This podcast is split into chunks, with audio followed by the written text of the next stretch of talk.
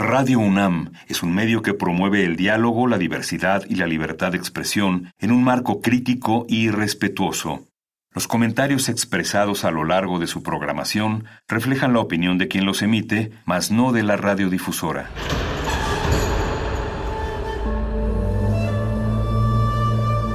Un templo para la apreciación del ser mediante el sonido. Ser mediante el sonido. Para nosotros. El sol sale durante la noche. Nuestros gritos llevan la mesura del silencio. Y el descontento está lleno de baile y risas. A todo, incluso a nosotros, nos resistimos. La universidad Ustedes y nosotros somos Resistencia modulada.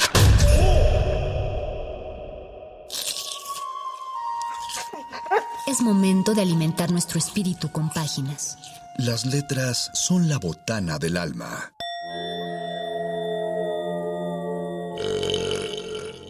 Recuerda la máxima. Los libros son como los tacos. Aún los malos son buenos. Muerde lenguas.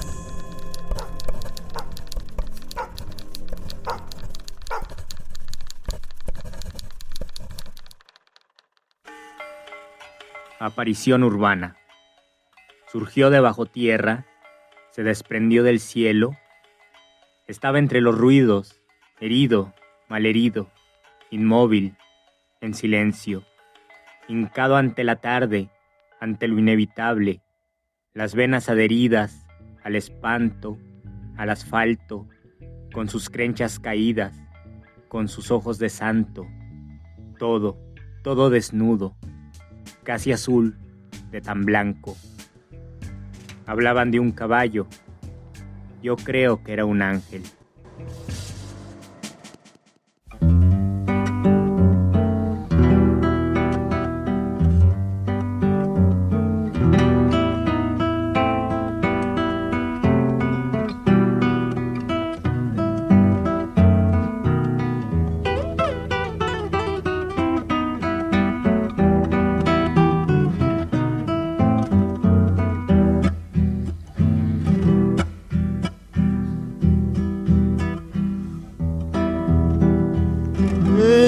Cinta de fuego, galopando, galopando, crin revuelta en llamaradas, mi alazán te estoy nombrando.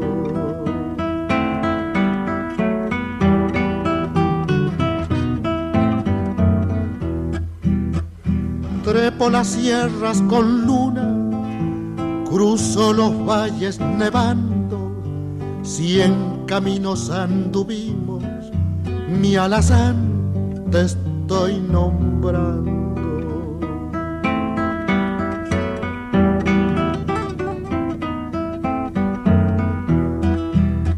Oscuro lazo de niebla, te pialó junto al barranco, ¿cómo fue que no lo viste? ¿Qué estrella estabas buscando? En el fondo del abismo, ni una voz para nombrarlo, solito se fue muriendo. Mi caballo, mi caballo.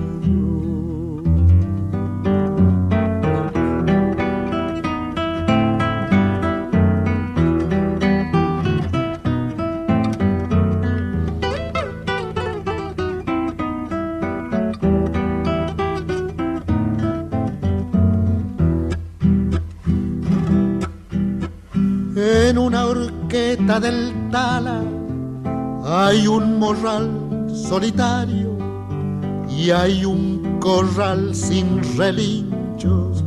Mi alazán te estoy nombrando.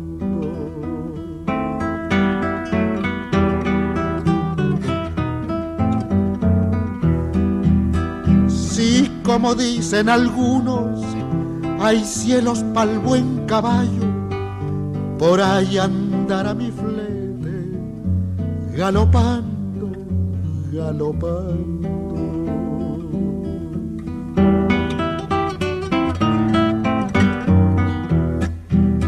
Oscuro lazo de niebla, te piano junto al barranco, ¿cómo fue que no lo viste? ¿Qué estrella estabas buscando?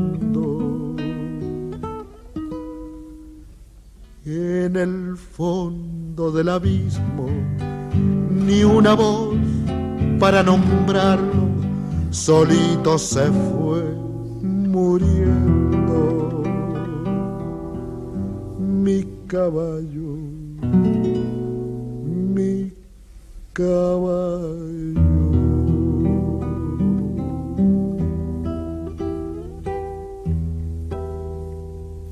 Muerde lenguas. Muerde lenguas. Muerde lenguas. Muy buenas noches, querida resistencia que sintoniza este 96.1 de FM Radio UNAM. Los saluda Luis Flores del Mal y les doy otra bienvenida a otro muerde lenguas de letras, taquitos y poesía. Lo que escuchamos, antes de que escucharan mi voz, fue una canción de Atahualpa Yupanqui, una canción muy triste porque trata de la muerte de un caballo y antes de la canción yo les compartí un poema de Oliverio Girondo donde también se habla de la muerte de un caballo. Y todo esto lo hago porque ustedes saben, ya se acerca el mes de muertos, el 1 y el 2 de noviembre, y esto me hace pensar en aquellas formas vivas que no son humanas y que también por algún vínculo con nosotros lamentamos su partida. Así que este muerde lenguas quiero que lo dediquemos a la poesía que habla sobre los animales muertos y cómo desde estos términos poéticos los autores indagan qué representa la muerte de los animalitos, qué representa la muerte de las mascotas, la muerte de algún animal que de cierta forma nos emocionó o nos produjo algún tipo de extrañamiento y eso a su vez provoca que se convierta en poesía. Si ustedes tienen mascotas que guardan en sus corazones, cuéntenmelo. Recuerden que estamos en Twitter, arroba R modulada, Facebook, Resistencia Modulada. Y también esta es una invitación para que en el mes de muertos le dediquen algo ahí en sus ofrendas a los animalitos que los han acompañado en sus hogares y que ya no están con ustedes. Seguramente Ojalá que no sea el caso, pero si ustedes ya pasaron por esa experiencia de perder una mascota muy querida, pues lo van a comprender y yo creo que este muerde lenguas será interesante para ustedes. Y esta problemática de los animales que se mueren y la lamentación de los poetas ha sucedido a lo largo de toda la poesía. El primer poema que les voy a compartir se escribió hace dos mil años, hace un poco más de dos mil años, y es de Catulo. Y este poema que se escribió en latín, un idioma que se extinguió, habla sobre la muerte de un pajarito y la muerte de este pajarito pertenecía a la mujer de la que Catulo estaba enamorado. Se trataba de Lesbia, cuyo verdadero nombre era Clodia, y entonces cuando se le muere su pajarito, Catulo le escribió un poema que se los leo a continuación. Aflíjanse, oh Venus y Cupidos, y todo el que venere la belleza, que ha muerto el pajarito de mi niña, pajarito, delicia de mi niña, a quien más que a sus ojos ella amaba, pues era como miel, la conocía tanto como a su madre una muchacha, y no se separaba de sus faldas, que saltando de un lado para otro, piaba sin cesar solo a su dueña. Ahora, Sigue el camino de las sombras, allá de donde dicen nadie vuelve. Mas malditas sean malas tinieblas del orco que lo bello devoran. Tan bello pajarito me robaron, mi pobre pajarito, qué desdicha. Por ti ahora los ojos de mi niña están rojos e hinchados de llorar. Fíjense nada más la tristeza que representa la muerte de ese pajarito porque al principio está pensando en el dolor que la mujer tiene al saber que murió su mascota, pero después el mismo Catulo también se pone triste y también maldice el destino porque se ha llevado al pajarito. Y ya que estamos en las muertes de las aves, quiero compartirles un poema del poeta mexicano Iván de León. Ahora sí nos vamos a recorrer dos milenios en el tiempo para llegar hasta México y para llegar a estas fechas. Y este poema de Iván de León habla sobre un ave que también está muerta, pero a diferencia del poema de Catulo, esta ave es un pollito y más bien es un caldo de pollo. Alguien se está comiendo un caldo de pollo y con un tono más o menos infantil o desde la perspectiva de un niño se reflexiona sobre la muerte de ese pollo. Algo que muchos de nosotros estamos tan acostumbrados que ya no sentimos ninguna pena por los alimentos que pertenecían a animales que comemos, que consumimos, y que sin embargo pues fueron seres vivos y estuvieron por allí y al momento de consumirlos pues ya no estamos pensando en ello. Pero la poesía lo que hace es reparar en estos asuntos y justamente eso es lo que representa el poema de Iván de León, que se llama Trascendencia del vuelo, y se los leo a continuación. El pollo que mataron Ahora es pan que no perdona. El pollo en la mañana picoteaba la tierra y las semillas, y anduvo para acá y para acá haciendo ruido. El pollo colorado de plumas coloradas sabía al limonero, y ya cantaba quizá futuro gallo, pollito que amarillo rompió su cascarón junto a gallina. Sus hermanos, los otros, diferentes, uno blanco, otro café, pasando por la voz de amanecer, en una olla caliente, agua despluma ese pájaro terrestre, ángel de alas mudas. Hojas de hierba, santa, comino, un puñado de sal sobre la piel, el pollo ven un plato sobre el día de la tarde en que mamá lo desvidó. Perdóname, pollito, ayer te vi correr detrás de las gallinas y cantabas apenas un intento. Ayer te vi subir al limonero hasta arriba cuando vino la noche. Ahora, debajo de mi boca, algún pedazo tuyo es todo lo que eras. Esta pierna veloz que va a mi panza, el limón que te exprimo y el caldo en la cuchara, saben bien, son el alma, el alma que te crece desde hoy hasta que cante el gallo y vuelvas a tu huevo, en el nido donde las alas de mamá hacen el pío pío de tu ausencia. Todos deberíamos pensar en este poema de Iván de León cuando nos comemos un caldo de pollo, perdóname pollito, porque además esa es la particularidad del español, nosotros comemos un caldo de pollo y a veces sí podemos hablar de un caldo de gallina, por ejemplo, pero cuando nos referimos a un caldo de pollo, pues indirectamente podemos pensar en alguien que suspendió su crecimiento para convertirse en nuestra comida, algo terrible y que sin embargo lo hemos sistematizado tanto que ya no nos preocupa. Es algo que desde el terreno de la poesía se puede explorar y quizás para tomar un poco de conciencia y por lo menos para ser conscientes de dónde vienen nuestros alimentos independientemente de si estemos a favor o en contra del consumo de la carne como alimento humano.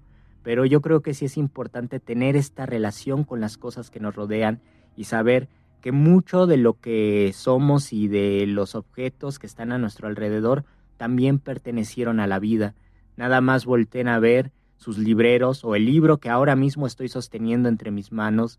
Un tiempo fue papel y el papel, más bien un tiempo fue un árbol y el árbol se convirtió en un papel y ese árbol daba vida.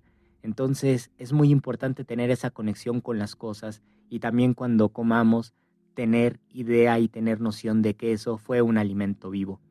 Y ya para este primer bloque pasemos a otra ave. Yo creo que sí vamos a hablar de otra ave. Y es un poema también bastante interesante porque reflexiona sobre un momento quizás traumático que ocurre a lo mejor en la infancia, a lo mejor en la adolescencia y que tiempo después ya cuando el poeta lo puede tratar desde la poesía misma, reflexiona al respecto. Este poema habla de una grulla, de una grulla moribunda, y es la narración de la muerte de esta grulla y de su agonía sobre todo. Es un poema bastante fuerte y también es la reflexión de cómo esta grulla que murió hace tiempo sigue en la conciencia del poeta.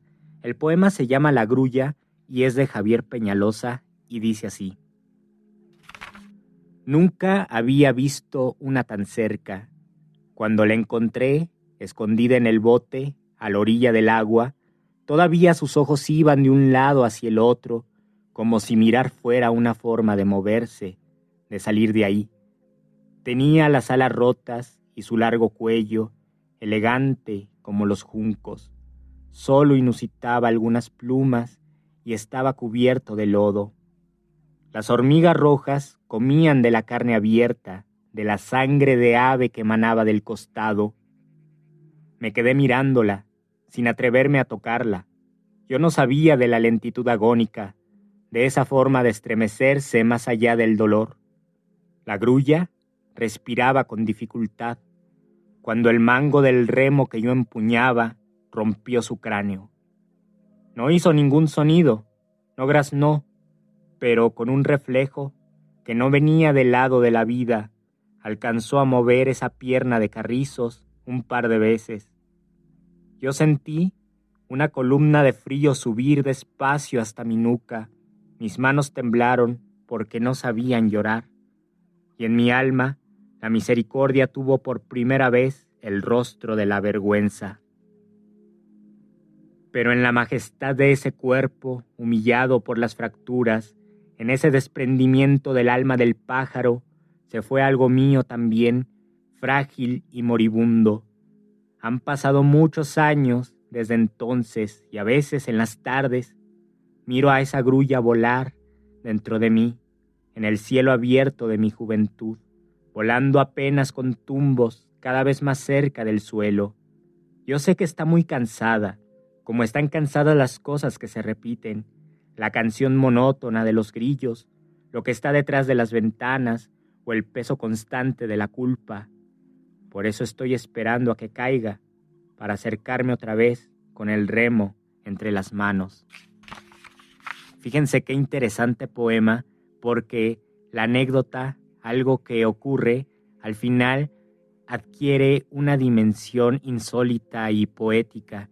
La grulla está al interior de ese hablante poético y como una preocupación, como un evento traumático, sigue volando en su interior y lo que a él le conmueve y le duele al poeta es que él le haya dado muerte a la grulla y quizás lo hizo como un acto de misericordia que se torna, como lo dice el poema, en un acto de vergüenza, porque dice, esta grulla está agonizando, entonces le da un, un palazo con, una, con un remo, le da un, un remazo y la grulla muere.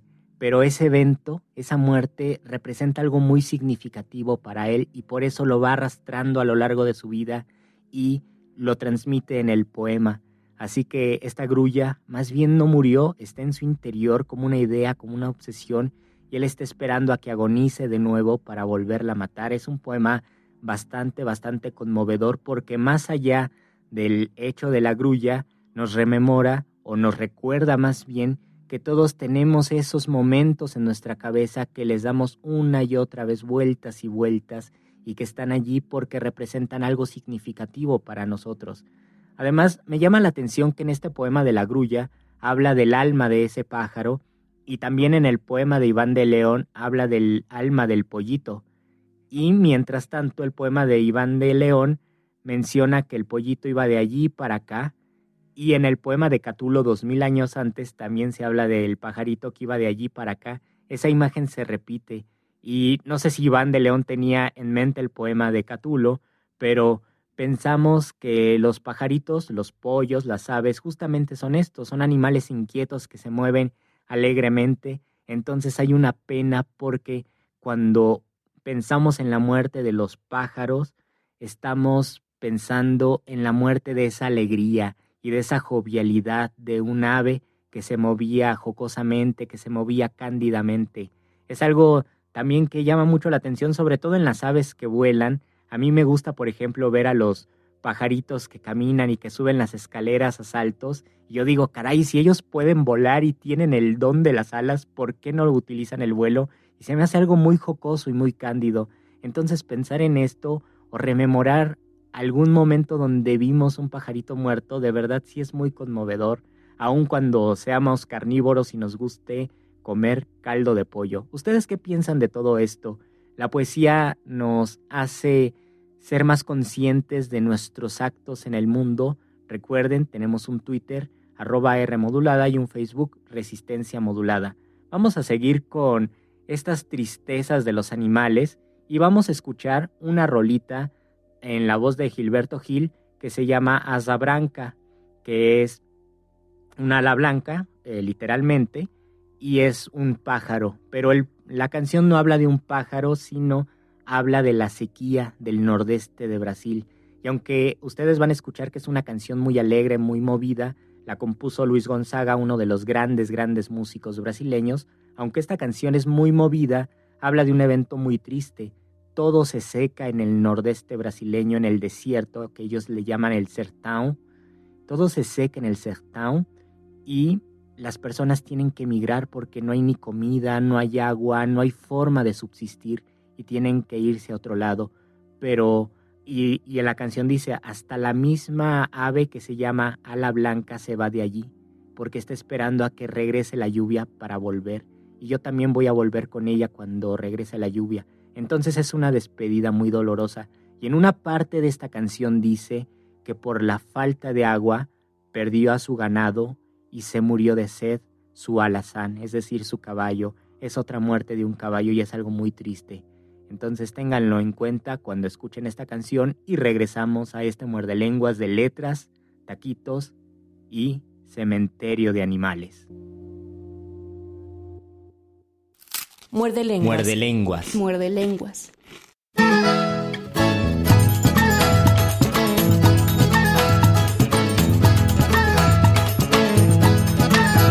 Quando olhei a terra ardendo, qual fogueira de São João, eu perguntei a Deus do céu, ai, pra que tamanha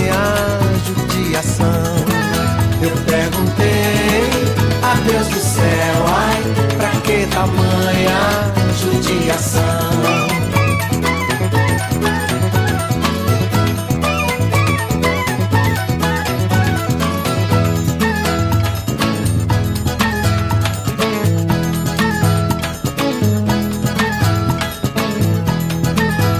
Que braseiro, que fornalha, nenhum pé de plantação. Por falta d'água, perdi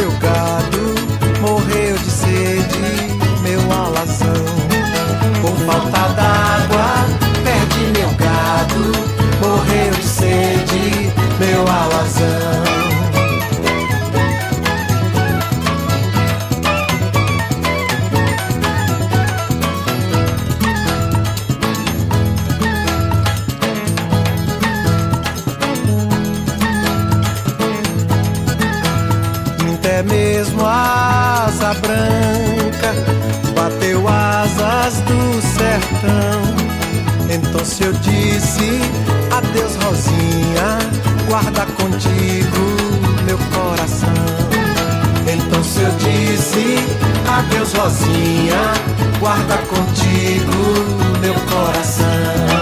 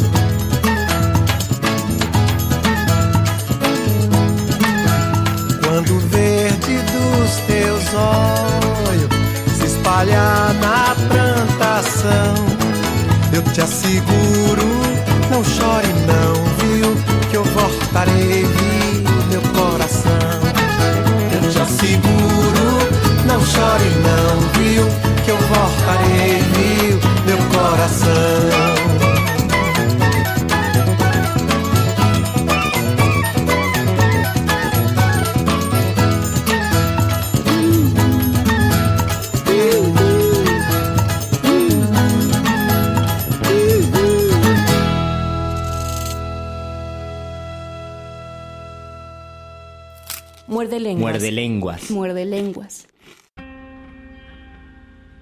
Regresamos a este muerde lenguas de letras, taquitos y cementerio de animales.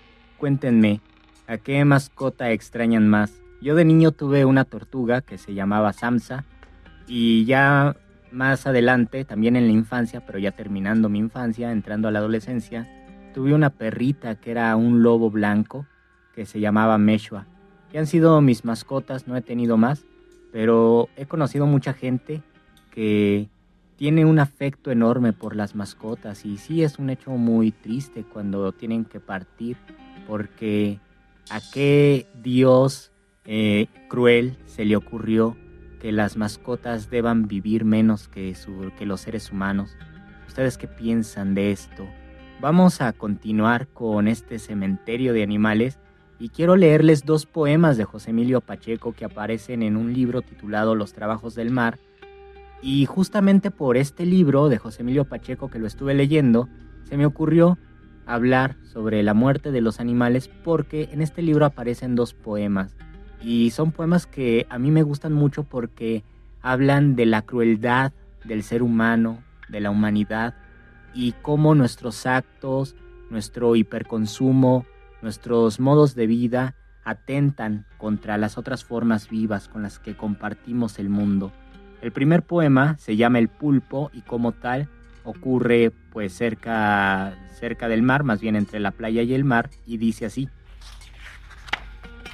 El pulpo, oscuro dios de las profundidades, helecho, hongo, jacinto, entre rocas que nadie ha visto, allí, en el abismo, donde al atardecer, contra la lumbre del sol, baja la noche al fondo del mar y el pulpo le sorbe con las ventosas de sus tentáculos tinta sombría.